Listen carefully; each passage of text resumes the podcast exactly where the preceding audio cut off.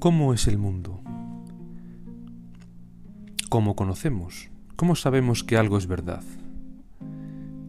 ¿Cómo, ¿Quiénes somos? ¿Tiene sentido nuestra existencia? ¿Podemos ser felices?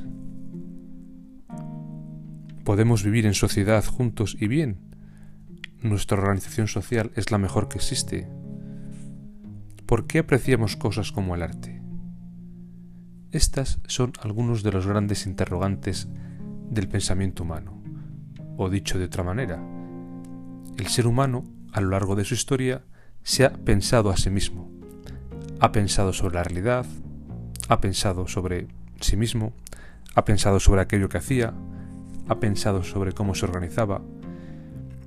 Estos son grandes temas sobre los que vamos a tratar en este podcast.